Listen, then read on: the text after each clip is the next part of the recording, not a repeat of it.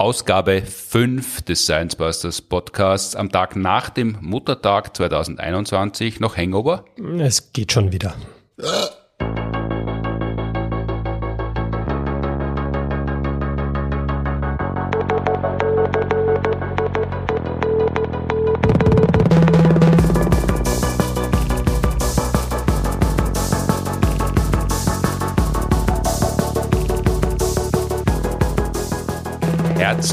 Willkommen zur fünften Episode, produziert wie immer mit Unterstützung der Uni Graz und der TU Wien. Mein Name ist Martin Pontigam. Heute mir gegenüber sitzt wieder Martin Moder. Hallo. Hallo. Seit Mittwoch ist es bekannt, der heurige Oberhummer Award für Wissenschaftskommunikation geht an den NDR Info Podcast Corona Update. Stellvertretend nehmen gegen äh, Corinna Hennig, Katharina Mahnholz, Becke Schulmann, dann der Virologe Christian Drosten und die Virologin Sandra Ziesek. Die kommen tatsächlich am 24. November nach Wien und werden dann im Stadtsaal gemeinsam mit Maite Nguyen-Kim, die den Preis ja schon 2020 bekommen hätte, aber noch nicht überreicht bekommen hat, einen großen Galaabend mit uns gemeinsam bestreiten, wenn die Pandemie bis dahin natürlich hoffentlich endlich Ruhe gibt. Alle Infos gibt's auf der nagelneuen Webseite Oberhummer Award. Sehr schöne Website, wo man alles nachschauen kann. Und ihr werdet wieder musizieren? Ja, ich habe es ganz stark vor. Wir haben halt die letzten Jahre immer wunderschöne Musik dann auf der Wir sind in Wirklichkeit On Ice, also die Band, die das, die, die, die, die Wunderhits produziert haben, das Ozonloch oder Döner, wie wir vor zwei Ausgaben am Ende als Rausschmeißer gehört haben. Ja, ganz große Kunst. Ich muss halt die anderen noch fragen. Ich glaube, die wissen das noch gar nicht, aber die werden sich sicher sehr freuen. Ja, wenn Zeit ist, dann hoffe ich doch, dass wir im Geist vom Heinz wieder äh, musizieren lassen können. Und 80 Jahre Heinz Oberhummer ist heuer auch noch, das hat er leider selber nicht mehr erlebt, wir werden ihn hoch leben lassen im Fernsehen, in einer unserer TV-Shows und live auf der Bühne. Auch live auf der Bühne, das gibt's ja auch wieder in wenigen Tagen zum Glück, aber dazu später. Wenn wir im Podcast Themen aufgreifen, zu denen es mehr zu sagen gegeben hätte, aber wofür ihm damals in der TV-Sendung oder in den Radioshows kein Platz mehr war. Eins hat in der Folge 6 unserer Fernsehshows Super Joghurt rettet die Welt von seinem Lieblingsbakterium erzählt. Uh, Denococcus radiodurans. Dazu später mehr. Wir beginnen mit der Publikumsfrage. Die kann man uns schicken per E-Mail an podcast.sciencebusters.at oder via Instagram oder auf Twitter. Heute wird es gleich zwei Publikumsfragen geben, damit wir ein bisschen was wegarbeiten, weil ja viele Fragen gekommen sind. Die sind aber natürlich nicht vergessen. Manchmal dauert es ein bisschen. Manche Fragen haben wir schon auf FM4 beantwortet, manche beantworten wir direkt oder manche kommen eben da im Podcast dran, wie die von Lo. Ich habe gerade darüber diskutiert und mich würde interessieren, glaubt ihr, hat die Corona-Pandemie die Menschheit mehr oder weniger vorbereitet auf die nächste richtige Pandemie? Falls in 20 Jahren wieder irgendein Orges-Virus kommt, vielleicht ein schlimmeres, äh, tödlicheres noch, glaubt ihr, ist die Menschheit dann mehr darauf gefasst, mit Zusammenarbeiten und Maßnahmen, Wirksamkeit, Impfungen, alles Mögliche? Das wäre, glaube ich, spannendes Denkbeispiel. Danke vielmals, Lou, für die Frage. Die kurze Antwort lautet natürlich Nein. also wenn man sich anschaut, dieses Geschiss, das jetzt schon gemacht worden ist, um Masken tragen und sich impfen lassen, wenn jetzt die politischen Erzählungen losgehen, welche Regierungschefs die Bevölkerung befreien, ihnen die Grundrechte zurückgeben, sie in die Freiheit entlassen, dann werden sie die Menschen hüten davor, im Herbst dann zu sagen, es wäre eigentlich eine gute Idee, wie man es in Asien macht, in den öffentlichen Verkehrsmitteln in der kalten Jahreszeit Maske zu tragen. Also ich befürchte, das wird alles eher schleichend, bestenfalls, äh, schlimmstenfalls weniger schleichend in Vergessenheit geraten. Ja, ich meine, das Gute ist ja, dass die politischen Heldenerzählungen jetzt nicht der einzige Aspekt bei so einer Pandemie äh, sind. Das Schlechte ist allerdings, es wird sicher nicht die letzte Pandemie gewesen sein. Also aber, aber die nächste kann eigentlich ja morgen schon beginnen, oder? Weil im Schnitt kommt alle 100 Jahre eine große, aber das kann ja auch sein, dass drei hintereinander kommen oder gleichzeitig und dann 300 Jahre nichts. Das kann natürlich sein, aber ich drücke uns ganz fest die Daumen, dass wir jetzt zumindest, zumindest wo wir auf der Zielgeraden bei der sind, dass wenigstens nicht schon reinpfuscht die nächste. Natürlich, also im Endeffekt kann man es nie ausschließen und äh, ja, alle 50 bis 100 Jahre, sagt man so, im groben Schnitt kommt eine nennenswerte Pandemie. Jetzt haben wir halt eine erwischt und jetzt äh, hört man halt viele Stimmen, die behaupten, ja, damit hat keiner rechnen können und Und, und das hat man ja nicht gewusst, dass sowas passieren kann. Deswegen ist ja ganz klar, dass wir unvorbereitet sind. Vollkommener Blödsinn. Ich, ich, ich erinnere mich, äh, äh, das, das ist mir irgendwie im Gedächtnis geblieben. Das war eine meiner ersten Virologie-Vorlesungen, mhm. in denen ich gesessen bin. Da hat der Professor gesagt, passt auf, es ist die nächste Pandemie eigentlich längst überfällig. Ja, wenn man jetzt einfach nach den Zeitabständen geht und nicht nur, dass die eigentlich überfällig ist, es sind auch die Bedingungen viel besser, als sie jemals waren. Für, für Viren? Für Viren, die vorhaben, pandemisch zu werden. Weil das heißt, die Berufsberatungsmesse für Viren, der, der Stand war überlaufen, wo die sich für Pandemien interessieren, beruflich, die, die haben eine gute Aussicht gehabt. Jetzt ein guter Zeitpunkt für Viren-Startups. Weil wir Menschen jetzt so dicht besiedelt wohnen auf der einen Seite und aber vor allem, weil die Reisetätigkeit, die globale Reisetätigkeit eine ist, die es praktisch nicht mehr erlaubt, sich zu isolieren. Also wir sind ja von einer Situation, in der die Welt in viele einzelne Ökosysteme aufgeteilt war, eigentlich in eine Situation gekommen, wo wir ein großes Ökosystem sind. Mhm. Und das Einzige, was er gesagt hat, was wir nicht wissen, ist, wann genau die mhm. nächste Pandemie ausbrechen wird und ob es ein Influenza-Virus sein wird oder ein Coronavirus. Aber so weit hat man es schon eingrenzen können? Ja, es gibt auch andere Viren, die möglicherweise Pandemien verursachen können. Aber die mit Abstand wahrscheinlichsten waren immer Influenza und Corona, weil das in der Regel auch in der Vergangenheit die waren, die die größten Probleme da verursacht haben. Spanische Grippe war ein Influenza-Virus, äh, SARS war ein Coronavirus, aber da kommen wir noch dazu. Mhm. Mhm. Wir können uns jetzt mal anschauen, wie tödlich ist denn eigentlich dieses Coronavirus? Ja? Da muss man sagen, wenn man jetzt die Infektionssterblichkeit betrachtet, und das ist die Sterblichkeit, wo man sagt, die beschreibt von allen Leuten, die infiziert sind. Ja, wurscht, ob die asymptomatisch sind oder nicht oder ob die einen schweren Verlauf haben. Von allen Menschen, die infiziert werden, sterben so zwischen 0,5 und 1 Prozent. Mhm. Also circa einer von 150 Infizierten stirbt. Und das ist das, was man in, als Infektionssterblichkeit bezeichnet. Wenn wir das jetzt vergleichen wollen mit anderen Pandemien, mit Pandemien der Vergangenheit, dann müssen wir aber auf was anderes schauen. Also wenn wir das streng nehmen wollen, mhm.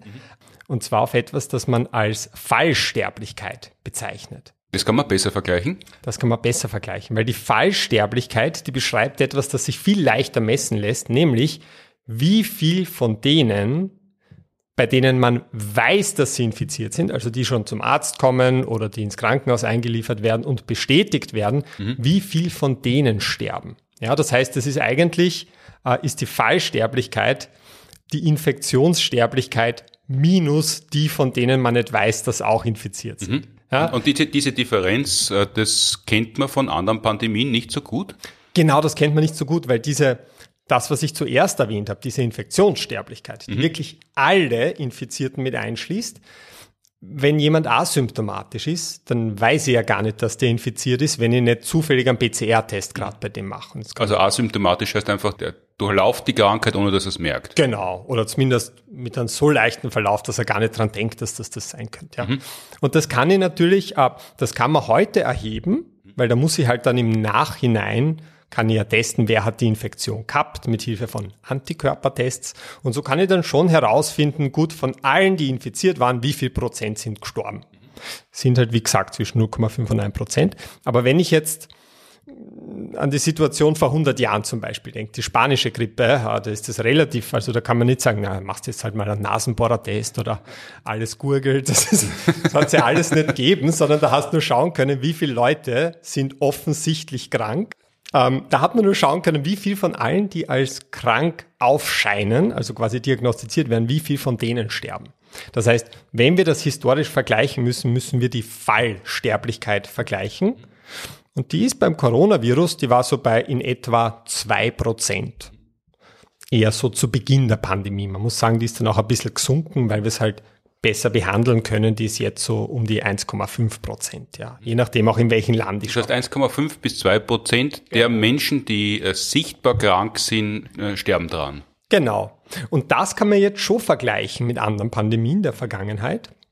Und ich kann es zum Beispiel vergleichen mit der spanischen Grippe. Mhm. Und da war die Fallsterblichkeit in etwa in der Größenordnung von 2,5 Prozent. Also gar nicht so viel Unterschied? Gar nicht so viel Unterschied. Wobei man da natürlich sagen muss, da gab es gewaltige Unterschiede, je nachdem, wie entwickelt die Länder waren. Aber das sind halt so grobe Richtwerte. Ja, man kann schon sagen, die spanische Grippe war tödlicher, aber die war jetzt nicht Größenordnungen tödlicher mhm. auf individueller Ebene als Covid-19. Mhm. Ja. Und trotzdem hat das ausgereicht, dass die spanische Grippe 20 bis 50 Millionen Menschen getötet hat, einfach weil man es halt nicht wirklich hat aufhalten können. Ja, man, hat, man hat zwar Maßnahmen ergriffen, und zwar praktisch eh dieselben wie heute, Maske, Abstand, Großveranstaltungen absagen, aber der entscheidende Unterschied ist, wenn wir heute diese Maßnahmen treffen, mhm. dann wissen wir im Prinzip, das ist jetzt eine Übergangslösung, damit sie nicht zu viele Leute anstecken, bis wir die Impfstoffe haben. Mhm. Das war eigentlich von Anfang an klar. Das war natürlich nicht die Situation bei der spanischen Grippe. Bei der spanischen Grippe hat man gesagt, ich halte jetzt Abstand und trage Maske, mhm. weil ich weiß, wenn ich das nicht mache, dann stecke ich mich heute vielleicht an und vielleicht sterbe ich dann.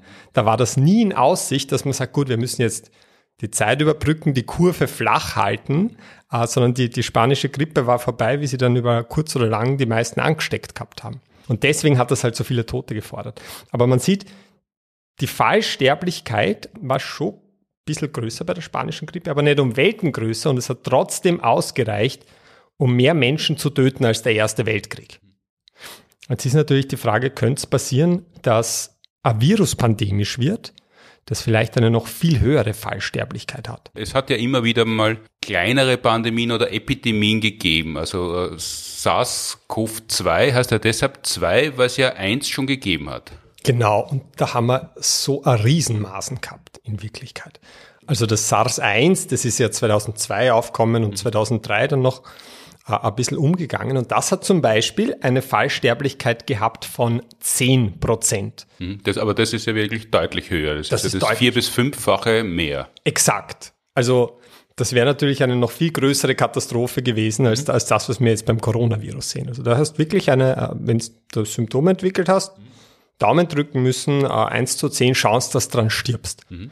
Und Warum ist es eigentlich keine Pandemie im, im, im dem Sinn geworden, wie wir heute Pandemie begreifen? Ja, also streng genommen ist es ja eine Pandemie geworden, weil es global so ein bisschen Ausbreitung gefunden hat, aber wir haben ein Riesenglück gehabt, weil das SARS-1, das hat, das ist erst dann übertragbar gewesen, wenn man bereits Symptome hatte. Mhm. Das heißt, ich fühle mich krank und danach kann ich wen anstecken. Und da ist halt das SARS-CoV-2 viel hinterlistiger äh, weil es halt eben die meisten stecken sie an, während sie sich noch ganz gesund fühlen. Äh, ja, also bevor sie quasi, bevor sie Symptome entwickeln. Und deswegen haben wir das nicht einfangen können, das SARS-CoV-2 und das SARS-1 haben wir aber schon noch rechtzeitig abfangen können. Mhm. Weil man halt sofort, da hat das Fiebermessen noch einen Sinn gehabt, da hat man gesehen, wenn jemand Symptome hat, dann weg damit. Mhm. Und beim SARS-CoV-2 ist das halt mehr so eine Placebo-Kontrolle, damit keiner obwohl er Fieber hat, herumspaziert. Aber in Wirklichkeit, wenn du Fieber hast, dann hast du ihn wahrscheinlich eh schon wen angesteckt, wenn du wen ansteckst. Und da hört es aber noch nicht auf. Also SARS-1 war halt auch ein Coronavirus. Mhm. Es gibt ganz andere Coronaviren auch, wo man bis heute eigentlich nervös ist. Mhm. Uh, und eins davon ist MERS. Das ist, ich glaube, 2012 aufgetaucht und geht in aller Regel von Kamelen auf den Menschen über meines Wissens. Ist eine der Hauptvermutungen. Man ist sich da nie ganz sicher. Ja. Und MERS heißt ja, glaube ich, Middle East Respiratory Syndrome oder so. Also das ist, das ist lokal ganz begrenzt, oder? Genau. Und da ist die Sterblichkeit knapp über 40 Prozent. Puh, also, das, das klingt ja sehr bedrohlich. Das ist wahnsinnig bedrohlich und man muss sagen, wir haben so jetzt nicht so ein Riesenproblem damit. Also wie gesagt, SARS-1 haben wir ausrotten können durch Quarantäne. Mhm. MERS haben wir nie ausrotten können, aber es ist momentan nicht so ein Problem, weil es nicht wirklich, wenn dann ganz gering nur direkt zwischen Menschen ansteckend ist, sondern das muss da immer frisch vom Kamel holen. Mhm. Was aber natürlich nicht heißt, dass sie das nicht irgendwann so verändern könnte, dass es auch direkt zwischen Menschen übertragbar wird. Das noch ist man in Ländern wie Österreich relativ sicher, weil ja die Kameldichte sehr, sehr gering ist, aber das könnte sie ändern. Das könnte sie natürlich ändern. Also sowas passiert halt durch Zufälle, das haben wir jetzt auch gehabt mhm. beim Coronavirus, ist halt, war in einem anderen Viech drin und dann ist plötzlich zwischen uns verbreitbar geworden. Das könnte mit MERS auch passieren. Mhm. Und wenn sich das dabei diese Eigenschaft erhält, 40 Prozent Sterblichkeit zu haben, na Habitäre. Also da, Da ist ja das äh, äh, Kinderspiel dagegen. Und das waren jetzt alles Coronaviren. Bei Influenza habe ich genau solche Fälle. Ähm, wir haben, ich glaube in Folge 3 haben wir es schon mal erwähnt. Es gibt da so ein Vogelgrippevirus, H5N1. Mhm. Das hat eine Infektionssterblichkeit von knapp über 50 Prozent. Das heißt, im Vergleich zum äh, Coronavirus, äh, mit dem wir es jetzt zu tun haben, sind SARS-1, MERS und H5N1 quasi im, im Virenquartett, im Pandemienquartett wären das die Superkarten, die man gern haben möchte, weil dann kann man immer abkassieren. Ja, ähm, und halt genau das, was man in Wirklichkeit nicht haben möchte. Mhm. Also wenn ich mich mit H5N1 anstecke, habe ich ja 50-50 Chance, dass ich das überlebe. Mhm. Und auch da habe ich wieder das große Glück, dass das momentan eigentlich nicht zwischen Menschen übertragbar ist, sondern ich es mir jedes Mal frisch vom Vogel holen muss. Mhm. Aber, aber wie ist das jetzt? Jetzt weiß man das und, und dann, dann hofft man halt und je nach Veranlagung betet man, dass nichts passiert äh, oder beobachtet man diese Viren oder, oder wie, wie beobachtet man diese Viren? Ja, also man muss schon sagen, in Wirklichkeit ist Hoffen schon die primäre Strategie, die man verfolgt. Äh, man natürlich, man beobachtet jetzt immer, wenn ein Fall auftaucht, dann isoliert man da, dann be behandelt man, wahrscheinlich sequenziert man dann auch meistens das Genom, um zu schauen, was sich da verändert hat.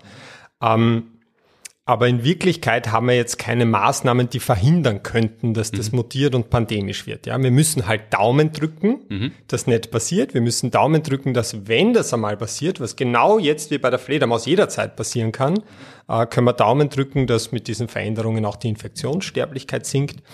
Aber garantieren kann das keiner. Mhm. Und man kann sich dann auch wirklich fragen, was wäre denn das Worst-Case-Szenario? Das wäre im Prinzip, dass der Virus hast, das so tödlich ist wie H5N1, wo jeder zweite stirbt, und aber vielleicht so ansteckend wie die Masern. Also äh, es gibt nichts, das das jetzt ausschließen würde, dass so ein Virus als nächstes das pandemische wird. Mhm.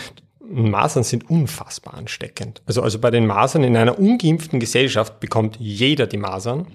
Deswegen sagt man auch Kinderkrankheit. Kind, Kinderkrankheit heißt nichts anderes als Krankheit, die so unfassbar ansteckend ist, dass man es gleich als Kind bekommt, weil äh, du wirst keine 30, ohne dass du dich ansteckst. Mhm.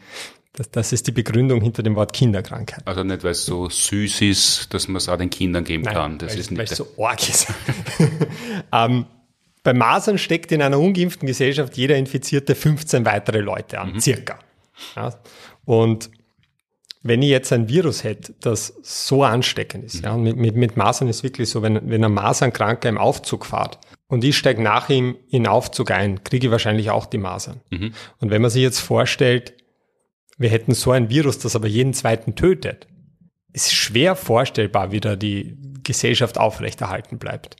Könnte das das Ende der Menschheit sein? Weil jeder Zweite, irgendwann einmal ist kein Zweiter mehr über ich sage mal, die Quarantänemaßnahmen würden auf mehr Begeisterung stoßen, als sie es momentan tun. Das heißt, ich glaube nicht, dass sie dann einfach jeder ansteckt und dann ist halt die Hälfte weg mhm. und wir bauen wieder auf. Aber die Frage ist, wenn ein Virus kommt, das dermaßen ansteckend ist. Und wie gesagt, es gibt keinen Grund, also es gibt jetzt keinen biologischen Grund, der die Viren dazu drängt, dass eher die harmlosen pandemisch werden. Da haben wir wirklich einfach ein Glück gehabt, mhm. ja, ohne jetzt sagen zu wollen, dass das Coronavirus harmlos wäre, aber im Vergleich zu dem, was da draußen ist mhm. und pandemisch werden könnte.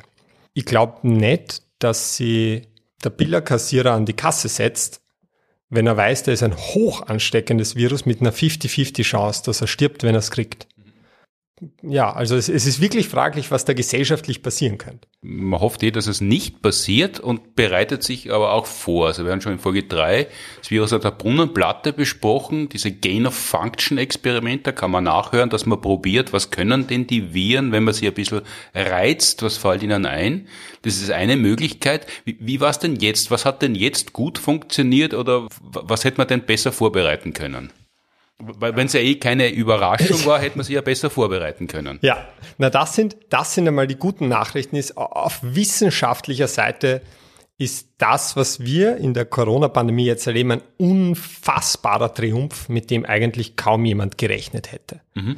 Die Geschwindigkeit, mit der diese Impfstoffe entwickelt worden sind, äh, sowas gab es noch nie. Ähm, einer der ersten, der fertig war, das war der Impfstoff von Moderna. Die haben selber gesagt, die haben das im Prinzip an einem Wochenende entwickelt. Das, das, das, das, das stimmt tatsächlich, was man äh, ab und zu hört, nämlich, dass die Entwicklung des Impfstoffs eigentlich das Einfachste ist, wenn man einen Impfstoff äh, marktfertig machen möchte? In dem Fall ja, weil wir eben diese RNA-Impfstoffe haben und weil wir über Coronaviren durch die SARS-1-Pandemie auch schon viel gewusst haben. Mhm. Das heißt, eine Woche nachdem man dieses Virus identifiziert hat, hat man schon sein Genom sequenziert gehabt. Und um einen RNA-Impfstoff herzustellen, brauche ich nicht mehr als eine E-Mail, wo das Genom von diesem Virus drin steht. Dann kann ich schon anfangen, weil man hat von SARS-1 gewusst, gut, wir müssen einen Impfstoff gegen das Spike-Protein basteln. Dann nehme ich das Spike-Protein und das Coole war, die Moderna, die hatten eh schon die Pipeline fertig für einen RNA-Impfstoff und haben eigentlich nur die Sequenz austauschen müssen. Haben gesagt, jetzt hauen wir die Sequenz vom Spike-Protein da rein und schauen, ob das funktioniert. In, in, dem Fall war es dann günstig, wenn, wenn man die Nachricht gekriegt hat, das Virus kommt per Mail. genau. Und das Orge ist, und das muss man sich wirklich vorstellen, die haben den Impfstoff zur Erprobung in klinischen Studien äh, nach Amerika verschifft, mhm. zu einem Zeitpunkt, als in Amerika noch nicht einmal einen einzigen gemeldeten Toten von diesem Virus gab. Mhm. Also so schnell ist das gegangen. Da muss man sagen, da kann man zeitlich wirklich nichts mehr rausholen in Wirklichkeit. Ja, wie, wie wissenschaftlich sind wir da im Prinzip am Ende angelangt? Also das ist Echtzeitforschung quasi. Eigentlich schon, ja. Ich kriege ich krieg eine E-Mail mit dem Virusgenom und eine Woche später habe ich einmal die Impfdosen ready. Mhm. Das ist schon ein Wahnsinn. Und nicht nur das, sondern es sind halt auch Impfstoffe im Prinzip, die so wirksam sind, dass es kaum wer träumt hätte. Ja, also das heißt, aber es gibt natürlich die ganzen Vorsichtsmaßnahmen, aber rückblickend könnte man sagen, hätte man eigentlich auch sofort beginnen können, den Impfstoff zu produzieren und zu verimpfen. Macht man nicht natürlich, weil es kann ja viel passieren, aber jetzt rückblickend äh, wäre es gegangen? Rückblickend wäre es gegangen. Also rückblickend hätte man sagen können, wir kriegen das Genom per Mail und jetzt fahren wir die Produktion hoch und verschiffen die Welt. Ja, aber in Wirklichkeit, man muss ja natürlich trotzdem durch die klinischen Studien und so. Und da hat sie halt gezeigt, bei dem, was ich glaube 95 Prozent Wirksamkeit oder, oder Efficacy, um genau zu sein. Und da ist eigentlich kaum noch mehr rauszuholen. Also da sind wir eigentlich schon am, am, am besten, was man haben kann. Das, was halt nicht gut geklappt hat, ist dieser ganze Public Health Bereich. Was, was heißt das genau? Das sind halt die ganzen Maßnahmen, die gesellschaftlichen, äh, streng genommen, äh, die, die irgendwie zur Bekämpfung der Pandemie beitragen sollen. Also dass irgendwo Masken, ähm, Schutzkleidung eingelagert ist, die man dann nur rausholen muss, wenn es gerade äh, dringend ist, oder? Genau, und auch die Verhalten, die man quasi vorgibt und wie die eingehalten werden etc. Und da haben wir halt wirklich Probleme gehabt. Da haben am Anfang waren keine Masken verfügbar. Wir zeichnen das erste Mal auf Samstagabend auf äh, und da ist natürlich Vorabendmesse und so wie wir ganz gern auf Facebook oder Instagram posten, dass die Leute zu uns in die Show kommen sollen, so hat man das halt früher mit Kirchenglocken gemacht. Das ist halt eine sehr alte Form von einem Posting. Hört man jetzt im Hintergrund. Das, was nicht gut funktioniert hat, ähm, sind so Dinge wie diese Verteilung der Masken etc. Mhm. Also das hat man ja gesehen, die meist, wir haben zu wenig Masken gehabt für die Krankenhäuser zu Beginn, was ja schon mal arg ist.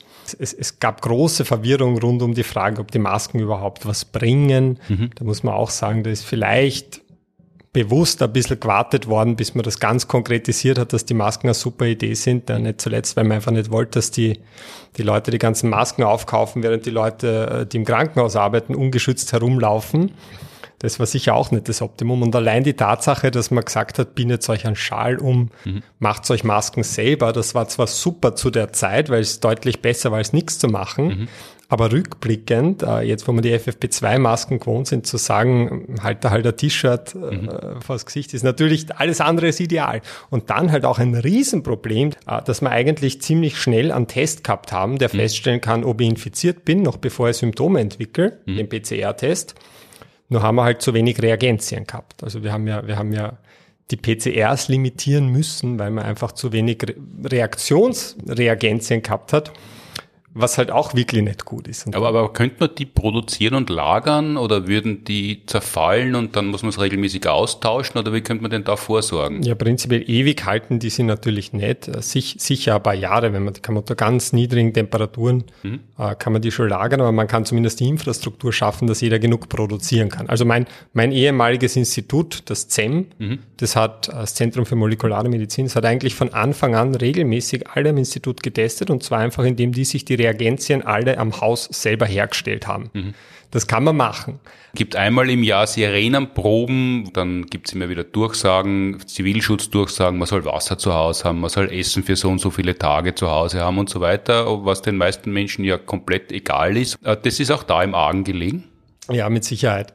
Und was wahrscheinlich äh, der größte Faktor war, ist, dass man hat halt nicht, und da wüsste jetzt auch keine Lösung, aber man hat jetzt nicht die eine Gruppe, die sagt, was sind die besten Lösungen, die man machen kann mhm. äh, für, diese, für diese ganze pandemische Situation, sondern man hat halt viele Interessensgruppen und die teilen sie nicht die exakt gleichen Interessen. Und wenn jetzt einer eine gute Idee hat, wie man vielleicht das Infektionsgeschehen unter Kontrolle bringt, dann kommen vielleicht fünf andere und blockieren da irgendwas und deswegen hast halt sehr viele sehr ineffektive Maßnahmen, die im Endeffekt nicht erlauben, das Infektionsgeschehen einmal ordentlich runterzubringen, wie das zum Beispiel in Neuseeland funktioniert hat, wo die drei Monate kollektiv einen super harten Lockdown gemacht haben und dann waren es das Ding eigentlich nahezu komplett los und haben nur mehr überall, wo dann einzelne Fälle auftaucht sind, lokal ganz streng durchgreifen müssen. Aber das ist natürlich eine Strategie, die dort funktioniert. Ja, aber die Plattentektonik vor vielen Millionen Jahren schon die ersten Maßnahmen getroffen hat, dass das halt eine Insel ist. Das hilft natürlich enorm, aber wenn wir jetzt nicht nur einmal ausnahmsweise an Österreich denken, sowas könntest jetzt natürlich auf einem ganzen Kontinent machen, theoretisch. Mhm. Ja, also man könnte sich ja darauf einigen. Nur halt, das, das funktioniert halt nicht.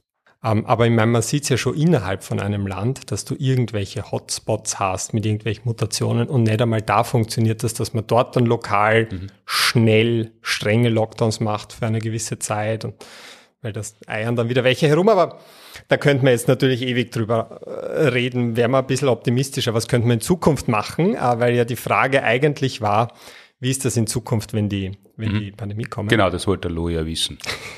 Das Gute ist, wenn wir jetzt äh, nicht so pessimistisch sind wie am Anfang und sagen, vielleicht kommt in zwei Wochen die nächste Pandemie, vielleicht kommt sie in 30 Jahren. Mhm. Und da werden wir technisch ganz woanders stehen, als wir heute sind. Mhm. Also das Coole an diesen RNA-Impfstoffen, ja, oder auch DNA-Impfstoffen, was da alles entwickelt wird, die sind sehr neu und die sind aber sehr schnell herstellbar, mhm. wenn man die notwendige Technik hat. Und im Prinzip kann man da Plattformen entwickeln, die diese Impfstoffe einfach ausdrucken. Mhm. Und es gibt auch schon Firmen, die arbeiten dran. Gibt es zum Beispiel eins von vielen, ist ein deutsches Unternehmen, glaube ich sogar CureVac heißen die. Die haben jetzt einen Corona-Impfstoff in Phase 3 und die arbeiten eigentlich gerade dran, diese Plattform äh, in einer Weise umzumodeln, dass du quasi so eine Art RNA-Drucker hast, der wirklich nicht viel größer sein soll als ein gewöhnlicher Drucker. Und den könntest du eigentlich überall stationieren. Und wenn, wenn man sich vorstellt, vielleicht ist die Zukunft der Impfstoffe, dass man an ganz vielen Stellen rund um den Globus einfach Impfstoffdrucker hat, mhm. weil wirklich Erbinformation kann man ausdrucken. Das macht man jetzt schon. Jetzt sind das halt nicht standardisierte große Anlagen, aber das kann man machen. Und dass man vielleicht einfach in Zukunft bei einer Pandemie wirklich nur mehr das Genom des Erregers braucht, dann schickst du die Stelle, die du im Impfstoff haben willst, rund um den Globus, sobald du gezeigt hast, dass die wirksam und sicher ist und die drucken das vor Ort aus und impfen alle durch. Mhm. Also sowas ist denkbar. Diese ganzen äh, monatelangen klinischen Studien macht man dann nicht mehr? Die muss man schon machen und das ist wahrscheinlich der Faktor, den man am schwierigsten los wird da gibt es ein paar Abkürzungen, die man nehmen kann. Wir haben da, glaube ich, bei FM4 schon mal drüber gesprochen. Der, der Florian Kramer hat, äh, der Virologe, hat in, in, in Cell eine coole Arbeit geschrieben, wo er im Prinzip geschaut hat, können wir noch ein paar Monate Zeit gewinnen beim Testen dieser Impfstoffe. Und der Vorschlag war im Endeffekt, wir wissen, welche Viren eine potenzielle Gefahr darstellen, von denen, die wir in Tieren finden. Ja, das sind einige Coronaviren, einige Influenza-Viren. Äh, und man könnte jetzt ein paar Dutzend der gefährlichsten nehmen für die schon mal Impfstoffe entwickeln und mit denen auch schon mal Phase 1 und 2 klinische Studien machen. Und wenn dann eins von diesen Viren tatsächlich pandemisch wird, dann müsste man vielleicht nur mal einzelne Erbeinformationsbuchstaben da abändern, aber könnte dann direkt damit in Phase 3 klinische Studien gehen. Dann bin ich vielleicht in vier Monaten fertig mit den klinischen Studien mhm. und kann das Ding ausdrucken rund um den Globus. Das, das wäre natürlich schon eine gewaltige Ersparnis. Es war ja jetzt schon sehr schnell, aber dann wäre es noch einmal schneller. Ja, das wäre natürlich, also das wäre wirklich äh, in, in, in Zukunft äh, ein Traum. Und das klingt natürlich utopisch, ja, aber die Dinge entwickeln sich so schnell zum Teil, ja. Etwas anderes wäre die Möglichkeit, dass wir die Fähigkeit entwickeln, nicht jetzt warten zu müssen, bis irgendein Hersteller Schnelltests entwickelt oder so, sondern dass wir wirklich die Möglichkeit haben, jeden Tag zu testen, welche Keime befinden sich in uns. Und auch da sind wir eigentlich auf einem sehr guten Weg.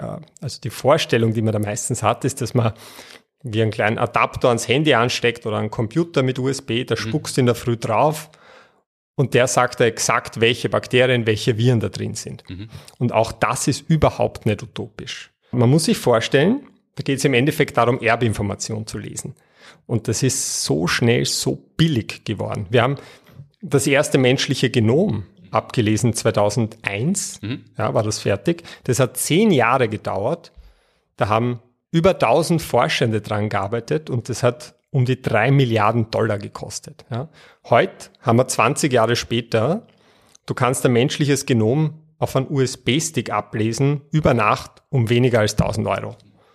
Das nennt man dann, weiß nicht, der Oxford Nanopore ist so ein, ein Sequenzierungs-USB-Stick, wenn man so möchte. Also das ist so schnell so billig geworden und da ist wirklich nicht mehr so viel hin, dass man sagt, man kann jedem so ein Gerät geben. Ein Handy hat heute nahezu jeder. Vor 30 Jahren hat das noch niemand gehabt. Ähm, und wenn man die Fähigkeit hätte, dass jeder, wenn er möchte, in der Früh schaut, habe ich das den Keim in mir oder habe ich ihn nicht in mir, dann kannst du sehr lange Zeit eigentlich verbringen, ohne einen Impfstoff zu haben, ohne dass sie das Ding ausbreiten kann. Mhm, und dann spart man sich ja die ganzen äh, Quarantänemaßnahmen, die ganzen Lockdowns. Ähnlich schnell ist es ja gegangen beim Kunstfleischburger, den wir in der ersten äh, Folge besprochen haben. Da hat, glaube ich, der Prototyp 300.000 Dollar gekostet, ein Fleischlaberl. Und mittlerweile ist der Preis, glaube ich, bei 9 oder 10 oder, oder 15 mhm. Äh, Dollar herunter. Das heißt, das ist tatsächlich realistisch. Äh, diese, diese Preissenkung geht einfach, indem man die Dinge serienreif macht. Ja, also, also die, die Kosten für mhm. Sequenzierung sinken schneller, als die Leistung von Computern steigt. Und da muss man aber das eigene Handy verwenden. Also nicht so wie jetzt, dass man äh, sagt, kann ich kurz Ihr Telefon ausborgen, ich, ich habe keinen Akku mehr und, und dann spuckt man aufs andere Handy, sondern muss man schon das eigene nehmen. Ja, oder zumindest warten, bis die das auch können. Also es bringt nichts, wenn man vorsichtshalber jetzt aufs Handy spuckt und schaut, ob es irgendwas ausgibt.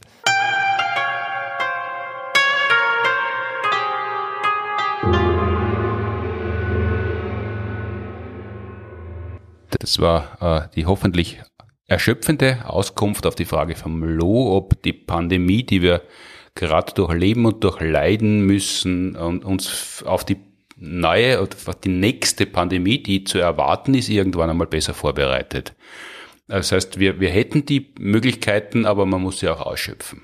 Das wäre natürlich ideal. Die nächste Publikumsfrage, weil wir angekündigt haben, es kommt eine zweite Publikumsfrage, hat eigentlich auch damit zu tun mit Impfstoff, der sehr schnell entwickelt worden ist, nämlich der Sputnik-Impfstoff. Das war der allerschnellste, der war letzten Sommer schon, äh, ist er schon präsentiert worden vom russischen Präsidenten, der ist fertig, der ist super und so weiter und so fort. Und an der Erzählung dran hat sich eigentlich bis heute nichts geändert, aber die Einwände sind gar nicht so unerheblich. Und wir haben eine Frage zugeschickt bekommen von Mr. Cuteless, der dazu was wissen möchte. Sehr geehrte Science Busters, da die folgende Sendung eben auch wieder über Corona handeln wird, wollte ich eben fragen, was ihr über den Impfstoff Sputnik äh, zu sagen habt. Es würde mich sehr interessieren, eben eure Meinung über diesen Impfstoff zu erfahren. Vielen herzlichen Dank. Da hat es einmal ausgezahlt, dass wir zugewartet haben. Die Frage haben wir schon vor ein paar Wochen bekommen, aber jetzt gibt es natürlich viel mehr dazu zu sagen. Also nicht nur, weil der österreichische Kanzler sehr geschwärmt hat davon und gesagt hat, demnächst kommen äh, unglaubliche Chargen davon. Jetzt hat Österreich sehr viel Impfstoff bestellt und, und null Sputnik, sondern international gibt es da auch einige Bedenken, oder? Ja, ich möchte vorher auch noch kurz anmerken, der war nicht schneller entwickelt als andere. Da haben die Hersteller nur schneller gesagt, dass fertig sind mit der Entwicklung als bei anderen, nämlich vor der Phase 3 klinischen Studie. Ähm, also das, das kann man schon machen. Also man behauptet halt, man ist schneller, man ist aber noch gar nicht schneller. Ja, es ist halt wie wenn ich sage, äh, wer kann am schnellsten das Haus bauen und alle fangen an und schauen, dass fertig werden und der eine hat, eine hat den Keller ausgehoben, hat ein paar Ziegel reingelegt und sagt fertig. Das ist wahrscheinlich. um, ähm, aber ja, Jetzt ist er fertig, kann man sagen. Die haben ja, die haben ja die Phase 3 nachgereicht und so weiter. Jetzt ist halt der nächste Skandal da. Skandal ist ein blödes Wort, eine Diskussion. Mhm. Und zwar, es gibt ein paar Gesundheitsbehörden, wo es halt zur, zur, zur Zulassung eingereicht wurde und die sind damit nicht sehr zufrieden. Und da gibt es jetzt Einwände, welcher Art? Die kommen jetzt vor allem, also nicht nur, aber mitunter äh, neuerdings von der brasilianischen Gesundheitsbehörde. Mhm. Die haben halt auch überprüft diesen Impfstoff, weil sie überlegt haben, nehmen wir den bei uns. Und da hat sie jetzt offenbar gezeigt. Und mhm. ganz klar ist das Ganze noch nicht, aber wir können ja mal besprechen, was da behauptet wird, dass die zweite Dosis von diesem Impfstoff sich vermehren kann. Mhm. Also was jetzt nicht heißt, das heißt, ich habe da Impfdose über, über Nacht zwei. Heute habe ich nur drei, so wie die, die Vermehrung von Brot und Fisch. Da, das wäre super. Ähm, na, aber es ist, es ist leider anders. Prinzipiell, was ist eigentlich dieser Sputnik V-Impfstoff? Ja, Anfang, anfangs habe ich immer gesagt Sputnik 5. Mhm. Äh, das stimmt nicht. Das V, äh, später habe ich geglaubt, das steht für Vaccine weil so auch die Homepage heißt Sputnik Vaccine, ist aber auch nicht richtig. Jetzt haben sie es aufgelöst, äh, das V steht für Victory. Mhm. Aber jetzt sagen die brasilianischen Behörden aber, es steht eher für Vollschas. ja, das fasst eigentlich sehr gut zusammen. Also es ist, es ist ein Impfstoff, der nach dem gleichen Prinzip funktioniert wie AstraZeneca oder Johnson Johnson, nämlich das ist ein Vektorimpfstoff. Sprich, ich nehme ein Adenovirus, ja, das nennt man dann in so einem Fall dann auch Vektorvirus. Das ist einfach ein Transportvehikel. Und mit dem bringe ich das Spike-Protein oder die Erbinformation vom Spike-Protein des Coronavirus in meine Zellen ein. Und dadurch entwickle ich halt eine Immunantwort. Und diese Adenoviren, die man da verwendet, die sind definiert als nicht replizierend, nicht integrierend. Nicht integrierend heißt, die Erbinformation von diesen Viren baut sie nicht in meine Erbinformation ein. Mhm. Und nicht replizierend heißt, dass sich diese Viren in meinen Zellen nicht vermehren können. Und das ist halt jetzt ein bisschen ins Wanken geraten, weil äh, bei diesem Sputnik V, da verwendet man zwei verschiedene Adenoviren. Und zwar gibt man bei der ersten Dosis ein Adenovirus 26, da gibt es so verschiedene Typen, und bei der zweiten Dosis ein Adenovirus 5 die haben beide dasselbe, dieselbe Erbinformation mit reinbekommen vom Spike-Protein, nämlich, ja, damit die halt dagegen äh, die Immunabwehr bauen. Aber man verwendet zwei Unterschiede, damit das Virus bei der zweiten Dosis nicht schon abgefangen wird von der Immunantwort von der ersten Dosis. Das haben wir kurz besprochen in der allerersten Folge. Also man kommt das zweite Mal äh, mit einer neuen Frisur, dass man sich nicht denkt, oh, da kommt schon wieder dasselbe Verwandte, sondern, ah, warst du beim Friseur und dann ist schon ein bisschen was los. Genau. Und jetzt sagen halt diese Gesundheitsbehörden, Ah, beziehungsweise, das sind ja nicht offiziell einsehbar, was da den Behörden gegeben wird, aber es gibt halt Virologinnen, Virologen, die haben da Zugang dazu und die schauen sich das an. Und da hat halt jetzt eine gemeldet, dass da offensichtlich die zweite Dosis, nämlich das Adenovirus 5, sich sehr wohl vermehren kann in menschlichen Zellen. Ja, das ist jetzt nichts, was man so auf die leichte Schulter nimmt, weil das ist schon eine zentrale Eigenschaft, dass diese Vektorviren sich eigentlich nicht vermehren können sollen. Mhm. Es gibt zwei Veränderungen, die man eigentlich immer vornimmt in diesen Vektorviren, in diesen Adenovektorviren, mhm. wenn man sie für Impfstoffe verwenden möchte. Und zwar sind das zwei Gene, die man immer rauslöscht. Ja, die hat man bei Johnson Johnson, AstraZeneca. Immer löscht man diese zwei Gene aus diesen Viren raus. Und diese Gene sind E1 und E3. Mhm. So, warum macht man das? Das, das E3 Ah, das ist ein Gen, das hilft den Viren, sich ein bisschen vor dem Immunsystem zu verstecken. Um genau zu sein, vor dem zellulären Teil der Immunantwort, vor den sogenannten T-Zellen. Man muss sich nämlich Folgendes vorstellen, auch das haben wir schon in einer vergangenen Folge mal besprochen. Ich weiß nicht mehr welcher, Folge 1. Wenn meine Zelle infiziert wird mit einem Virus, dann zeigt sie kleine Stückchen von diesem Virus an der Zelloberfläche her, mhm. um dem Immunsystem, vor allem den T-Zellen, zu sagen, Hilfe, ich bin infiziert, mach was, bring mich um. Und das ist natürlich gut für uns. Also das ist wie in der Sixtinischen Kapelle, wenn weißer Rauch rauskommt, weiß man, drinnen sind's fertig. Genau. Aber meine Zellen, die zeigen das nicht einfach so an der Zelloberfläche her, sondern die müssen das quasi da mit einem kleinen Arm rausstrecken. Ja, den kann man sich vorstellen wie so kleine Händchen, die schauen aus unseren Zellen raus. Und in diesen Händchen halten sie dann zum Beispiel Teile des Spike-Proteins, damit meine T-Zellen das erkennen. Und diese kleinen Händchen, ich sage es jetzt vielleicht einmal dazu, die nennt man MHC1-Moleküle. Ich brauche diese MHC1-Moleküle, damit meine Zelle Alarm schlagen kann, damit meine Zelle die T-Zellen, den T-Zellen das Virus zeigen kann. Und jetzt ist aber dieses E3-Gen eines, ja, das formt natürlich dann auch ein Protein, und das ist in der Lage, diese Händchen, diese MHC1-Moleküle abzubauen oder abbauen zu lassen. Das ist nämlich dieses E3, das ist eine sogenannte Ubiquitin-Ligase. Mhm, das ist ein super Name. Das heißt was? Das kommt das wirklich vom Lateinischen. Ubique heißt überall und das ist tatsächlich äh, der, der, der Namensgeber. Das ist tatsächlich der Namensgeber. Mhm. Also um zu verstehen, was dieses Ubiquitin ist, äh, aus der Zeit, wo man begonnen hat zu verstehen, gut, eine Zelle ist voller Proteine und man hat einmal geschaut, was sind denn das für Proteine, die man da in der Zelle findet. Mhm. Da hat man halt gesehen, da ist ein Protein drin, das findet man eigentlich überall in der Zelle und urviel davon. Mhm auch wenn es ein kleines Protein ist. Und dann hat man sich gedacht, gut, ich weiß nicht, was das ist, nennen wir es, weil es überall ist, Ubiquitin. Mhm. Also weil Ubi, wie, wie Ubiquer heißt überall, ja. Ubiquer ist überall, genau. Ja, ich gedacht. Und was man später dann gemerkt hat, ist, was das Ubiquitin eigentlich, eigentlich soll. Also in Wirklichkeit hat es viele Aufgaben, mhm. aber eine der zentralen Aufgaben ist, wenn ich in der Zelle irgendwo ein Protein habe, und ich will das nicht mehr haben, das ist alt oder ich habe zu viel davon, dann möchte ich, dass dieses Protein abgebaut wird. Mhm. Und die Art und Weise, wie meine Zelle das macht, ist, dass sie eine lange Kette von kleinen Ubiquitin-Proteinen dranhängt. Und dann weiß meine Zelle, das Protein muss weg, das muss abgebaut werden, dann steckt es ins Proteasom heißt, das ist wie so ein kleiner Häcksler, der zerstückelt das dann und es ist kaputt. Das heißt, diese kleinen Ubiquitin-Ketten, die kann man sich so vorstellen, wie man es von Hochzeiten kennt, wenn man ans Auto vom Brautpaar hängt man hinten äh, einen Spagat mit Blechdosen und das macht dann Mordsturm einen Lärm und kennzeichnet, aha, da hat jetzt jemand geheiratet. Genau, aber in dem Fall heißt es halt, das muss unbedingt weg. Mhm. Und was jetzt dieses E3 macht, das hängt halt so eine Ubiquitin-Kette an diese kleinen Händchen mhm. und dadurch kann meine Zelle Zelle nicht mehr den T-Zellen zeigen, was in ihr vorgeht. Mhm.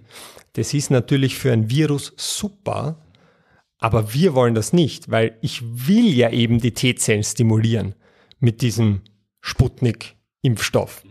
Deshalb löscht man das raus. Ja, deswegen gebe ich das immer raus und das hat auch überall funktioniert. Das ist im Sputnik draußen, Johnson, Astra, überall draußen. Super. Dann gibt es eben noch das zweite Gen, das man immer rauslöscht und das heißt E1. Es macht auch viele komplexe Dinge in der Zelle, wird dann auch noch gespalten in viele Untereinheiten, aber im Endeffekt führt E1 dazu, dass sich das Virus in meinen Zellen vermehren kann. Mhm. Das will man nicht haben. Man will, dass das wirklich nur ein Transportmittel ist, um die Erbeinformation vom Spike-Protein reinzubringen und dann kann sich das Virus auch schon wieder schleichen. Das soll sich dann nicht vermehren, das soll nur seine Ladung ablegen. Und wenn ich E1 lösche, dann ist das der Fall. Und jetzt behauptet aber diese Gesundheitsbehörde aus Brasilien, mhm. äh, ja, wir haben gesehen, das vermehrt sich. Mhm. Man kann sich auch anschauen, wie sie das sehen. Also äh, es gibt einen ganz einfachen Test, wenn ich, wenn ich wissen möchte, ob ein Impfstoff in dem Fall oder überhaupt ein Virus, das ich verwende, vermehrungsfähig ist. Mhm. Und zwar, ich nehme eine Petrischale, ja, so eine Zellkulturplatte und darauf wächst eine einfache Schicht von menschlichen Zellen. Mhm. In dem Fall hat man da äh, eine ganz spezielle Zelllinie genommen. Das sind äh, Lungenkrebszellen, die vor 50 Jahren mal an Amerikaner entnommen worden sind. Mhm. Das ist ganz häufig bei so Zellkulturlinien, äh, dass da irgendwer mal Krebs gehabt hat und das hat man dann weiterverwendet. Jedenfalls wächst da diese eine Schicht von Zellen und da schmeiße ich jetzt meinen Impfstoff drauf. Mhm. Ja, die zweite Dosis vom Sputnik V. Und die Krebszellen, das haben wir ja, glaube ich, in Folge 3 besprochen, nimmt man deshalb, weil Krebszellen quasi unsterblich sind, weil die sie immer weiter teilen. Exakt, exakt, genau. Sonst kann ich ganz schwer im Zellkultur was heranzüchten. Weil das klingt so bedrohlich, Krebszellen, warum erforscht man Krankheiten an, an kranken Zellen, aber die, die sterben eben nicht und das ist in dem Fall günstig. Für einen Menschen ist es ungünstig, wenn er solche Zellen in sich hat, aber die Petrischale, da kann man dann gut arbeiten. Genau, daran muss man sich gewöhnen in der Zellkultur. Man arbeitet meistens mit irgendwelchen Krebszellen oder irgendwas, was krebszellartig gemacht worden ist. Mhm. Und das ist prinzipiell kein Problem. Man soll nur nicht mit seinen eigenen Krebszellen arbeiten. Das ist quasi verboten, weil wenn die irgendwie in deinen Körper kommen, dann erkennt er die nicht als fremd und dann hast du quasi eine Metastase eingefangen. Das heißt, da, da, kann man sich selber mit Krebs anstecken, wenn man bei der Arbeit unvorsichtig ist. Das könnte man, wenn man mit seinen eigenen Krebszellen arbeiten würde. Mhm. Aber wenn ich jetzt die Krebszellen von dem Amerikaner von vor 50 Jahren irgendwie in meinen Körper kriege, weil die die Pipettenspitze abschlecke oder so, dann macht das gar nichts. Was man aber, glaube ich, selten, selten macht, oder? ich ich habe schon Sachen gesehen im Besucherlabor.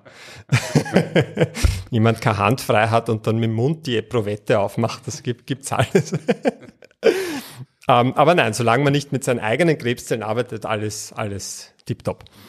Okay, also ich habe diese Schicht von Zellen, ich hau den Sputnik V drauf und normalerweise, wenn der sich nicht vermehren kann, ja, dann gehen ein paar Viren in die Zelle rein, und ich würde nichts sehen. Ja, vielleicht hat die Zelle irgendein Problem, vielleicht stirbt auch mal eine Zelle, mhm. aber das vermehrt sich nicht und deshalb sehe ich auch nichts auf dieser Platte. Es ist dann halt einfach drin. Wenn sich das Virus vermehren kann, dann vermehrt sie das in der Zelle und wenn es dann aber rausgeht aus der Zelle, zerstört es diese Zelle. Ja, die eine Zelle stirbt. Auch das sehe ich noch nicht in der Zellkultur. Eine Zelle, so genau kann ich gar nicht schauen. Mhm. Aber es steckt dann ja auch die Zellen daneben an und dann sterben auch die und dann steckt die Zellen daneben an und dann sterben auch die. Und wenn ich dann auf die Platte schaue, dann sehe ich, dass da ganz viele so Löcher drin sind, wo die Zellen auf einmal gestorben sind. Einzelne Löcher. Diese Löcher nennt man dann Plaques. Und dieses ganze Vorgehen, das nennt man einen, einen, einen Plaque-Esse, ja. Ich sehe einfach, da entstehen so Löcher in den Zellen und dann weiß ich, das ist ein vermehrungsfähiges Virus. Und das behauptet diese Virologin, hat sich halt äh, bei dieser Gesundheitsbehörde gezeigt, wenn die das untersucht haben. Ganz ein standardisierter Test, das untersucht man, wenn man einen Impfstoff un untersuchen möchte, ob das funktioniert oder nicht. Genau, das ist ganz klassische Qualitätskontrolle. Mhm. Äh, jetzt ist die Frage, wer hat da einen Schaßbaut, die Gesundheitsbehörde oder die Leute von Sputnik V? Mhm. Die von Sputnik V, die haben das schon groß abgestritten, haben gesagt, das sind Fake News, die da verbreitet werden. Aber das ist ja eigentlich keine wissenschaftliche Entgegnung, Fake News, oder? Äh, na, normalerweise äh, schauen, schauen Daten anders aus. aber, aber in Wirklichkeit, jetzt kann man natürlich spekulieren, in Wirklichkeit weiß man nicht, wer da jetzt einen Fehler gemacht hat. Mhm. Äh, und wenn tatsächlich replikationsfähiges Virus vorhanden ist, weiß man auch nicht wirklich momentan, was ist da drin? Mhm. Jetzt gibt es da natürlich verschiedene Überlegungen, die man anstellen kann. Das eine kann sein, vielleicht funktioniert der Impfstoff eh genauso, wie die das sagen, nur ist halt zusätzlich zum Impfvirus mhm. noch ein normales Adenovirus auch versehentlich dazukommen, quasi der Wildtyp vom Adenovirus. Aber wie kann das passieren im Labor? Da sollte man eigentlich sauber arbeiten. Man sitzt ja nicht im Garten, weil das Wetter schön ist und dann kann zufällig ein anderes Virus dazukommen. Wenn man sauber arbeitet, soll es eh nicht passieren. Mhm. Ja, in, in Wirklichkeit, und ich war ja nie in einem Labor, das Impfstoffe herstellt, aber ich war halt in einem Labor, wo ich mit Viren gearbeitet habe. Mhm. Hier und da passiert das schon mal, dass du irgendeine Kontamination kriegst. Das kommt vor. Bei Impfstoffen wird sowas halt, äh, die haben unfassbar strenge Qualitätskontrollen. Normalerweise wird das halt sofort erkannt, sollte sowas mal passieren, üblicherweise. Ähm, also das wäre eine Möglichkeit, dass der Wildtyp-Adenovirus reinkommen ist. Eine andere Möglichkeit ist, dass die vielleicht einfach dieses Gen, das E1, einfach nicht rausgelöscht haben kann man nicht ausschließen, aber das kann ich mir echt beim besten Willen nicht vorstellen, weil da, natürlich merkt man das, natürlich kommt man da drauf irgendwann. Und das wäre vollkommen schwachsinnig, ja, zu schreiben, das ist replikationsunfähig und den bewusst replikationsfähig zu lassen. Eine andere Möglichkeit. Weil, weil im Grunde genommen, also bei allem, wie soll man sagen, Spott oder so, es gibt ja die Redensart, wenn man eine Lampe hat ohne Lampenschirm, es ist ein russischer Leuchter und so, das hat eine lange Tradition bei uns das sind schon sehr gute Wissenschaftler und Wissenschaftlerinnen, die diesen äh, Impfstoff herstellen. Die wissen im Grunde genommen natürlich schon, was sie machen. Absolut. Na, gerade dieses Institut, das den Sputnik V herstellt, mhm. die haben eigentlich schon viel Erfahrung mit Impfstoffentwicklung und die gelten auch als sehr kompetente mhm. Leute. Mhm. Aber es ist natürlich merkwürdig, wenn man da jetzt sieht, was da, äh, dass da halt diese, diese Unsicherheiten gibt. Und es ist halt auch echt schwer zu sagen, wer da jetzt einen Fehler macht. Ja, in Wirklichkeit, wenn da nirgendwo irgendwelche Daten einsehbar sind. Mhm. Aber eine Sache, die passiert sein könnte, finde ich besonders interessant. Äh, ich habe natürlich das Problem, ich muss ja dieses Virus herstellen. Und ich kann ja so ein Virus nur herstellen, wenn es sich irgendwie vermehren lässt. Jetzt haben wir aber schon gesagt, das ist ein Virus, das sich nicht vermehren kann, mhm. weil es eben E1 nicht hat. Und deshalb macht man einen Trick und zwar vermehrt man es in Zelllinien, wo man dieses E1-Gen in die Zelllinie eingebracht hat. Dann kompensiert das quasi das fehlende E1 vom Virus. Da verwendet man äh, sogenannte Heckzellen, eine spezielle Form davon. Davon haben wir auch schon mal gesprochen in Folge 3. Und, und da ist dieses E1 halt drin. Mhm. Und jetzt kann es aber in seltenen Fällen passieren, dass wenn, also so, so Zelllinien, die nennt man dann auch Verpackungszelllinien, mhm. weil die eben Viren verpacken können und herstellen. Ja? Und in seltenen Fällen kann es aber passieren, dass solche Viren sich vielleicht das eine oder andere Gen oder zumindest Genabschnitt von der Verpackungszelllinie schnappen mhm. und in sich aufnehmen. Und es wäre jetzt nicht ausgeschlossen, dass sie vielleicht äh, in irgendeiner Impfcharge, die sich das E1-Gen wieder geschnappt haben von der Verpackungszelllinie und deswegen jetzt wieder die Replikationsfähigkeit dazu gewonnen haben. Wieder, kann passieren, äh, ist aber auch was, was normalerweise in der Qualitätskontrolle sofort rausfliegen wird. Mhm. wird. Was wäre denn jetzt? jetzt? Jetzt ist das Hallo sehr groß und der Impfstoff wird nicht verwendet. Aber was, was würde denn passieren, wenn man mit einem äh, Vektorimpfstoff wie eben dieser zweiten Dosis von Sputnik V geimpft würde, dann, dann wird man noch kranker oder der Impfstoff wird nicht wirken oder was hätte das eigentlich in, in uns beiden zum Beispiel, wenn wir äh, zweimal mit Sputnik geimpft worden wären, was, was wird das bedeuten für uns beide? Er wird genauso wirken. Äh, wahrscheinlich, in Wirklichkeit wäre er sogar noch wirksamer, weil wenn sie das Virus vermehrt, dann schlägt mein Immunsystem viel mehr Alarm, habe ja stärkere Impfreaktion. Mhm. Also warum, warum freut man sich in Brasilien dann nicht, dass man mehr gekriegt hat, als man wollte? Das Schwierige ist halt, wenn das Virus vermehrungsfähig ist, dann habe ich halt zusätzlich zu dem, was der Impfstoff machen soll, auch noch eine Infektion mit dem Adenovirus. Mhm. Das habe ich halt sonst nicht, wenn es nur ablehnt. Ja, das vermehrt sich, ist eine richtige Infektion. Und bei uns beiden in Wirklichkeit wird da wahrscheinlich nicht viel passieren. Mhm. Wir haben auch beide mit an Sicherheit grenzender Wahrscheinlichkeit schon Adenovirusinfektionen gehabt, weil das die meisten Menschen gehabt haben.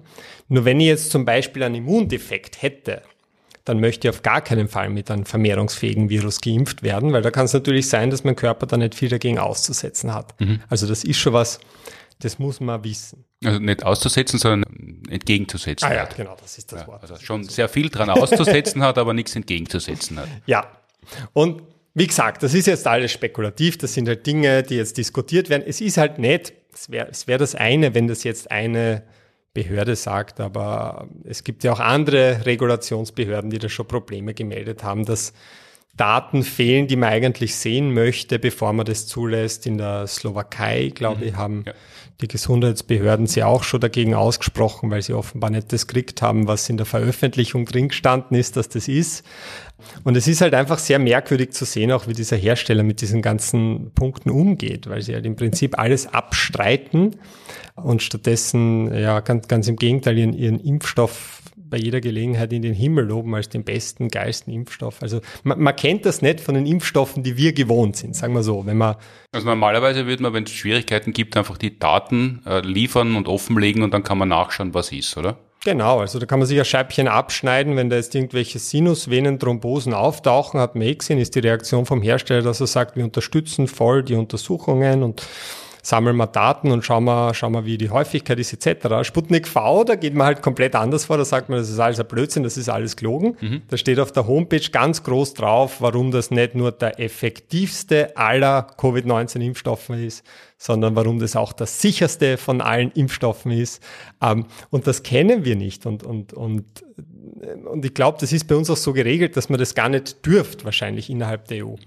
Ich habe da, ich habe das wahnsinnig interessant gefunden. Ich war in so einer äh, Sendung beim ORF, so einer Gesprächssendung, und da war auch einer von AstraZeneca. Mhm. Und ich habe halt vor der Sendung ein bisschen mit ihm geredet, weil er recht sympathisch gewirkt hat.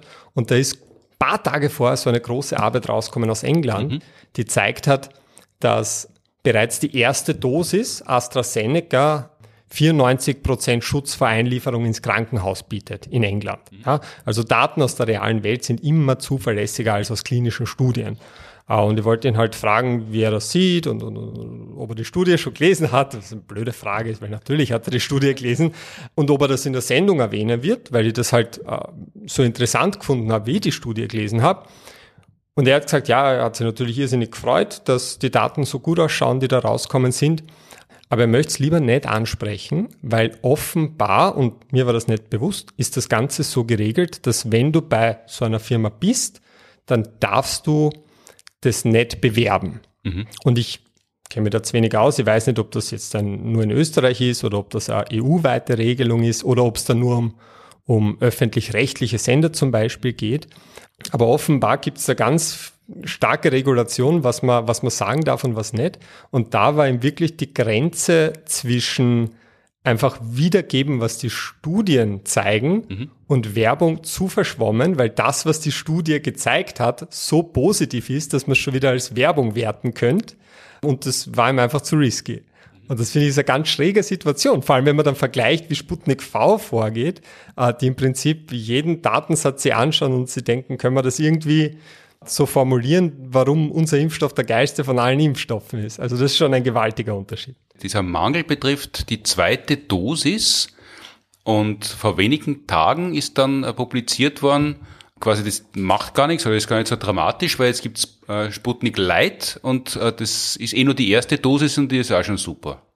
Kann das ein zeitlicher Zufall sein, dass PR-Maßnahme, wenn die eh die ganze Zeit schon PR für einen Impfstoff machen, dass sie dann sie gesagt haben, naja, jetzt, dann sagen wir halt, die erste Dosis passt auch.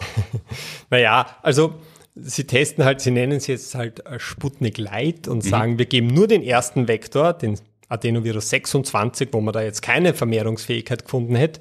Wirkt natürlich, als wäre da jetzt der Grund, dass der zweite Dosis so, so ein Unruhestifter ist. Mhm schwer zu sagen, ob das damit irgendwas zu tun haben könnte. Ich persönlich vermute es nicht. Ich meine, die sind ja schon länger in Studien damit. Man hat im Jänner da die klinischen Studien äh, gestartet, Phase 1, Phase 2. Ich glaube, mhm. seit Februar läuft die Phase 3. Also man testet das eh schon seit Monaten kann jetzt natürlich nicht ausschließen, dass sie es testen, weil sie vielleicht selber gewusst haben, dass die zweite Dosis Ärger macht oder aber kann natürlich auch ein Zufall sein. Aber in Wirklichkeit ist es nicht so, dass, dass, dass die Marketingabteilung sagt, ah, da haben wir jetzt ein bisschen ein Problem mit der zweiten Dosis und deshalb sagen wir, die erste ist eh super, sondern das wird schon auch äh, seriös getestet, ob das tatsächlich stimmen kann. Ja, sicher. Also man darf sich auch nicht verunsichern lassen, wenn wir jetzt sagen, die sind PR-technisch, fahren die andere Strategie als andere Impfstoffhersteller, dass man jetzt sagt, deswegen wäre der Impfstoff zwangsweise schlecht. Mhm. Das ist ja überhaupt nicht so. Ja, das kann sein, äh, dass Sputnik Light oder, oder Sputnik 50 Prozent oder wie man es auch nennen will, mhm. ein super Impfstoff ist. Ja, das möchte ich überhaupt nicht abstreiten.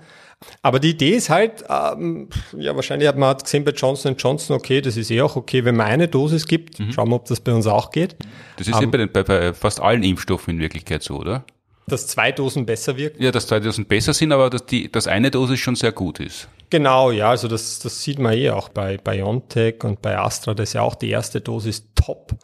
Also wirklich äh, super Schutz vor schweren Verläufen, vor symptomatischer Infektion. Und bei der zweiten wird es dann halt noch besser. Mhm. Und da ist es schon legitim zu sagen, was, wenn wir einfach nur eine Dosis geben und dafür schneller mehr Leute impfen können. Ähm, und das probiert jetzt Sputnik halt auch. Und äh, bei denen ist es halt immer nicht gelungen herauszufinden, ob es jetzt einfach nur die erste Dosis vom normalen Sputnik ist. Ich nehme es ja fast an, mhm. weil warum sollte man da was ändern? Aber viel mehr kann man dazu momentan nicht sagen, weil die Daten von den klinischen Studien sind jetzt noch nicht veröffentlicht. Sie sagen 80 Prozent Wirksamkeit. Wird sie zeigen, wie gut das dann wirklich äh, wirkt. Aber der Vorteil wäre auf jeden Fall, man wäre diese ganze Adenovirus 5 zweite Dosis Debatte mal los. Mit Sputnik Light. Zuerst hat Sputnik äh, normal gegeben, Regular, dann Light. Also als nächstes kommt dann Sputnik Zero.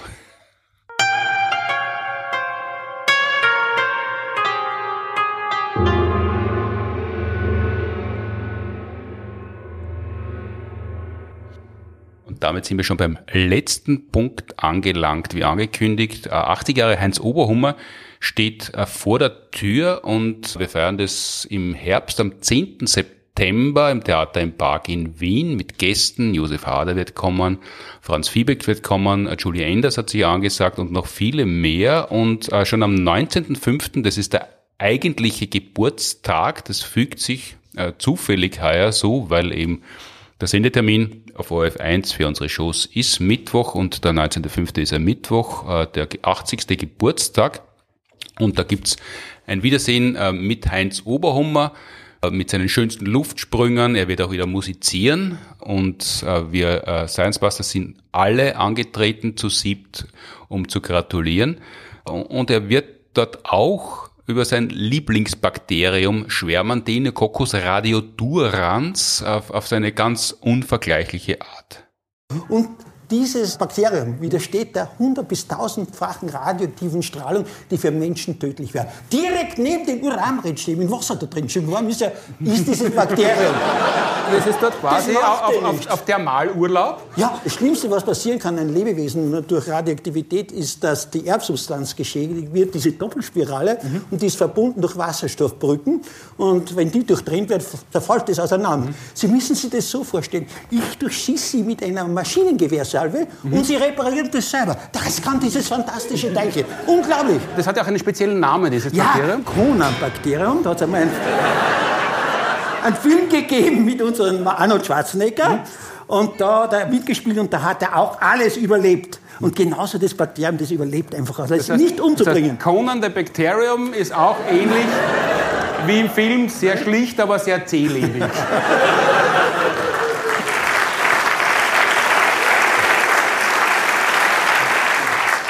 Und Sie haben jetzt in Ihrer Pension dieses Bakterium aber auch zu Hause? Ja, wir haben so einen kleinen Bauernhof und da haben wir Alpakas. Was sind Alpakas? Alpakas, das sind so die kleine Form der Lamas. Mhm. Die südamerikanischen Ureinwohner haben die Lamas gezüchtet als Tragtiere mhm. und die Alpakas wegen der Wolle. Das ist die beste Wolle der Welt. So Alpaka-Pullover ist so etwas fein. Heißt sogar Edelhaar. Nicht Wolle, Edelhaar. Äh, und wo sind jetzt äh, diese Bakterien, diese Corona-Bakterien im Edelhaar? Nein, die sind eben nicht in Edelhaar, sondern die sind in dem Bämmerl, was hinten herauskommt. Ich hab die immer mit. Herr Buntigam, das sind die Bämmerl. Ja, das so mein Talisman, den habe ich immer mit. Sie, Sie haben immer Alpaka-Bämmerl mit? Ja und können aber verstehen, wenn manche Menschen glauben, dass ältere Physiker mit der Zeit ein bisschen komisch wären.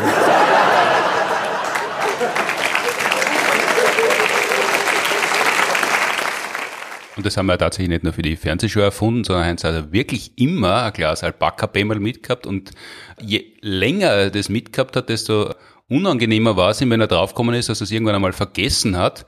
Er war dann ja gar nicht zimperlich, ab und zu sind sie natürlich verschimmelt, er war da nicht so genau, er hat nicht so, so, so sauber gearbeitet wie im Impfstofflabor. Manchmal hat er ganz frische mitgehabt, sehr gerne hat er aufgemacht und hat dran riechen lassen. Also das war wirklich ein guter Trick, um mit den Leuten ins Gespräch zu kommen. Wenn, wenn er davon geschwärmt hat, dass die das selber reparieren können, was bedeutet das eigentlich? Was, was repariert man da, wenn man DNA-Schäden repariert? Ganz viel Verschiedenes. Also DNA-Schäden, es ist ein gewaltiger Kosmos an Möglichkeiten. Äh, grundsätzlich, wir, wir, wir haben natürlich zu Recht Angst vor DNA-Schäden, mhm. weil was Gutes kommt dabei eigentlich selten raus. Mhm. Hier und da mal im Laufe der Evolution, aber praktisch nie auf individueller Ebene. Mhm. Und wir kriegen aber ständig DNA-Schäden, ja. Also was heißt wir kriegen? Von wem kriegen wir die? Von uns selber, vom Universum, kosmische Strahlung, Sonnenstrahlung überall und wir müssen gar nichts dafür tun. Also so grob, Pi mal Daumen sagt man, jede einzelne Zelle unseres Körpers entwickelt am Tag in etwa 100.000 Schäden an ihrer DNA. Mhm. Also das ist doch eine riesige Anzahl. Ja, aber das Gute ist, wir haben auch ein gewaltiges Arsenal an DNA-Reparaturmechanismen. Mhm.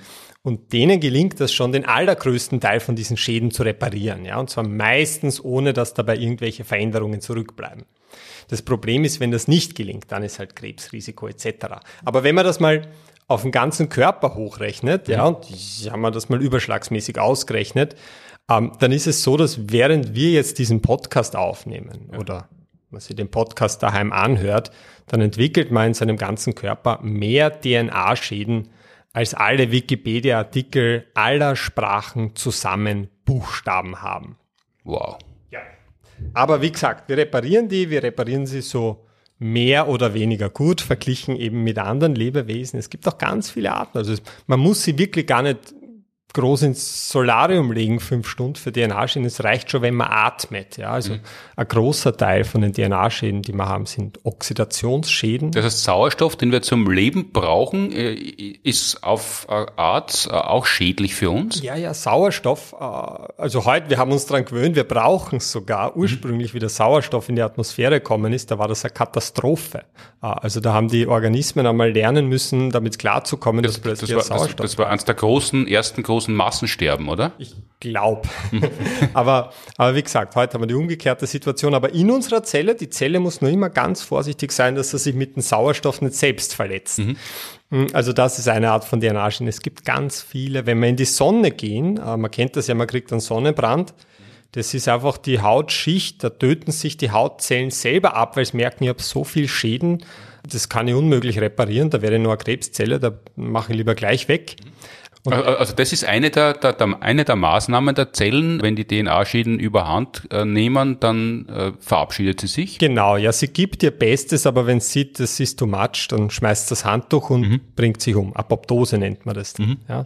Also gerade gerade bei Sonnenbrand, bei so UV-Strahlungsschäden, das ist ganz witzig. Wir haben ja wir haben ja vier Buchstaben der DNA, A, T, G und C. Mhm. Und manchmal stehen da halt zwei Ts nebeneinander. Und wenn dann jetzt die Sonnenstrahlung kommt, das UV-Licht, dann bicken sich die zwei Ts so zusammen. Das nennt man dann Thymin-Dimer. Ja, und wenn sie dann meine Zelle teilen will, dann kann die das nicht gescheit ablesen und dann habe ich da eine Mutation. Also das ist, was die Sonne mit uns macht. Und, und das ist das Orge eben bei diesem Bakterium, die ärgste Art von DNA-Schaden, die es überhaupt gibt, ist eben die, die radioaktive Strahlung verursacht. Das mhm. ist eben, wie der Heinz sagt, diese DNA-Doppelstrangbrüche. Mhm. Also wirklich, wenn diese Spirale auseinandergerissen wird. Und das ist die toxischste Form. Und normalerweise, wenn ich davon auch nur ein paar in der Zelle habe, bringt sie die Zelle sofort um. Beim Deinococcus radiodurans, beim Conan the Bacterium, mhm. das kann wirklich hunderte DNA-Doppelstrangbrüche gleichzeitig haben und kann die reparieren, ohne dass irgendwelche Mutationen zurückbleiben. Und meines Wissens weiß man bis heute nicht genau, wie es das macht. Andere Bakterien sind da, also das E. coli, das klassische Darmbakterium, das schafft vielleicht zwei, drei davon. Ja, also das sind Größenordnungen dazwischen. Und auch wir Menschen, ein paar Dutzend, wenn wir Glück haben, schaffen wir.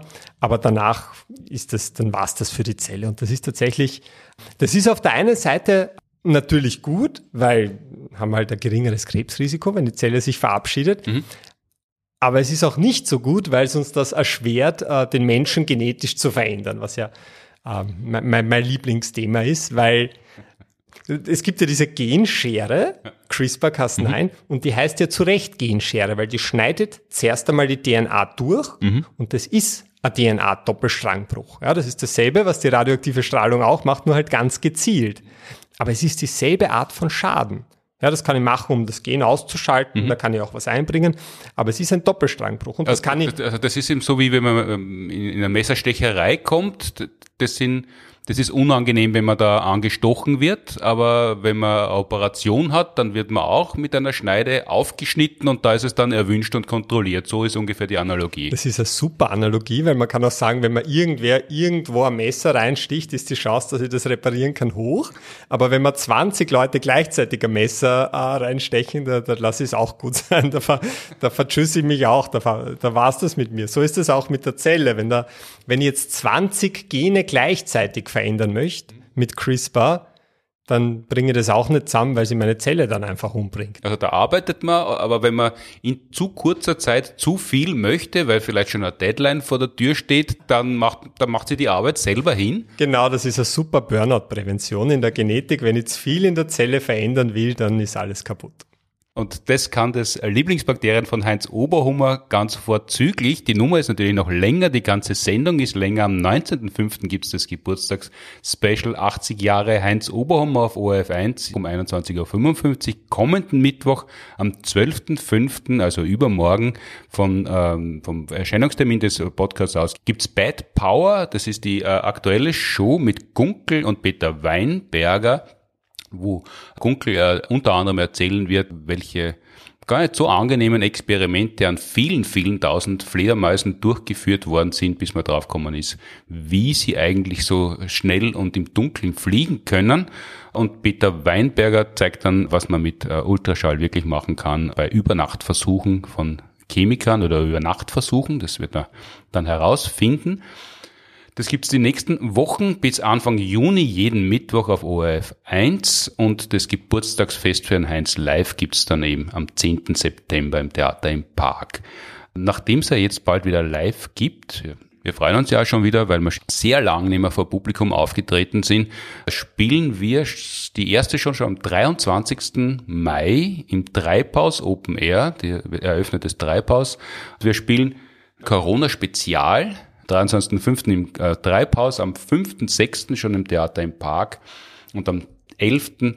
Juni im Posthof, dort auch im Freien, also alles Termine noch im Freien. Und unsere Klimawandel-Show Global Warming Party spielen wir live und in voller Pracht und indoor äh, am 7. und am 8. Juni im Stadtsaal in Wien, wenn Florian Freistetter den kosmischen Cocktail mixt und beweisen wird, dass Sternhagel voll ein kosmologischer Terminus technicus ist. Fragen wie immer an podcast.sciencebusters.at, an unseren Instagram-Account äh, oder den von Martin Moder oder den von Florian Freistetter oder an unseren Twitter-Account. Danke fürs Zuhören, Downloaden, Weiterempfehlen, was auch immer man mit Podcasts machen kann. Viel Vergnügen äh, bei den Öffnungen alles Gute weiterhin. Hoffentlich haben alle schon einen Impftermin oder sind geimpft, sodass wir uns in absehbarer Zeit wieder in einigermaßen normalen Lebensumständen wieder treffen können.